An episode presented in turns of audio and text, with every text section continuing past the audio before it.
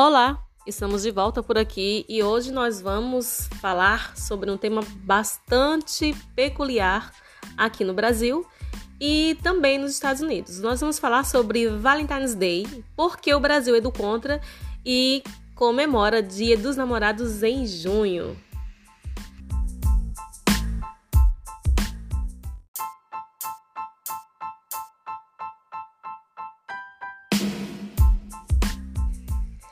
Eu sou Amanda Kelly e por aqui nós costumamos falar um pouco sobre datas comemorativas nos países que falam a língua inglesa e fazendo paralelo com essas datas aqui no Brasil.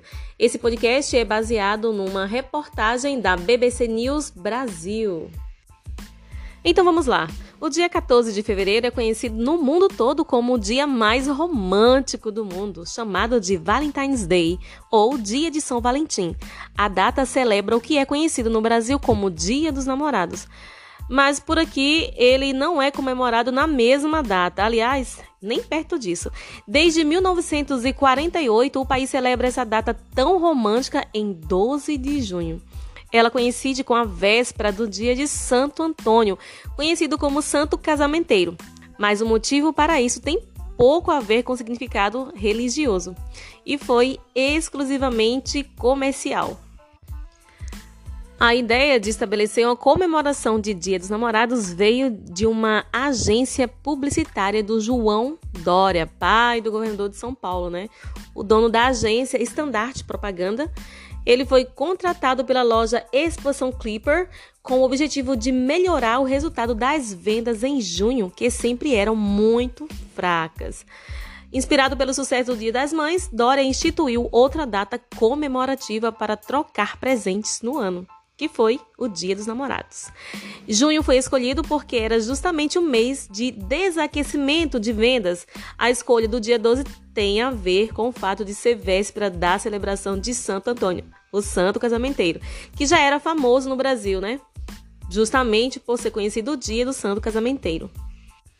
Unindo então o útil ao conveniente, Dória criou a primeira propaganda que instituía a data no país. Veja só as mensagens transmitidas com essa propaganda. Não é só com beijos que se prova amor, dizia um slogan do primeiro dia dos namorados brasileiros. Não se esqueçam, amor com amor se paga, afirmava outro. A propaganda foi julgada a melhor do ano pela Associação Paulista de Propaganda da época. A data começou a pegar no Brasil e no ano seguinte, quanto mais regiões começaram a aderir a ela. Posteriormente, a comemoração se tornou nacional. Atualmente, o Dia dos Namorados já é a terceira melhor data para o comércio no país, atrás apenas do Natal e do Dia das Mães. A média de faturamento do dia romântico chega perto de um milhão, um bilhão e meio de reais. Bota investimento nisso, não é não? Vamos lá agora falar um pouco sobre São Valentim. A origem do dia de São Valentim, celebrado nos Estados Unidos e na Europa, é muito anterior ao Dia dos Namorados no Brasil. O chamado Valentine's Day começou a ser celebrado no século V. O primeiro dia oficial do santo foi declarado em 14 de fevereiro de 496 pelo Papa Gelásio, em homenagem a um mártir que tinha esse nome há algumas explicações para a história, mas a mais famosa é de que o São Valentim era um padre de Roma que foi condenado à morte no século III. Segundo esse relato, o imperador Cláudio II baniu os casamentos naquela, naquele século por acreditar que os homens casados se tornavam soldados piores, né? A ideia dele era de que solteiros, sem qualquer responsabilidade familiar, poderiam render melhor no exército, né? Contrário daqueles que eram casados, tinham família, esposa, filhos e sentiam saudades, sentiam também a necessidade de voltar para casa. Valentim, porém, defendeu que o casamento era parte do plano de Deus e dava sentido ao mundo. Por isso, ele passou a quebrar a lei e organizar cerimônias em segredo. Quando Cláudio descobriu, ele foi preso e sentenciado à morte no ano de 270. Mas, durante o período em que ficou preso, o agora santo se apaixonou pela filha de um carcereiro. No dia do cumprimento da sentença, ele enviou uma carta de amor à moça assinando de seu Valentim. o que originou a prática moderna de enviar cartões para a pessoa amada no dia 14 de fevereiro. E aqui no Brasil, né? No dia 12 de junho.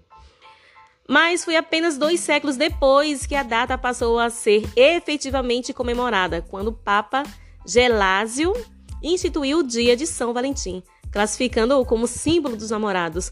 A comemoração foi criada com uma resposta a uma tradição antiga que teria se originado em um festival romano de três dias chamado Lupercalia. O evento ocorrido no meio de fevereiro celebrava fertilidade e seu objetivo era marcar o início é, oficial da primavera. Como parte das celebrações, jovens sorteavam nomes de garotas misturados dentro de uma caixa. Os dois se transformavam em namorados durante a festa e podiam até casar.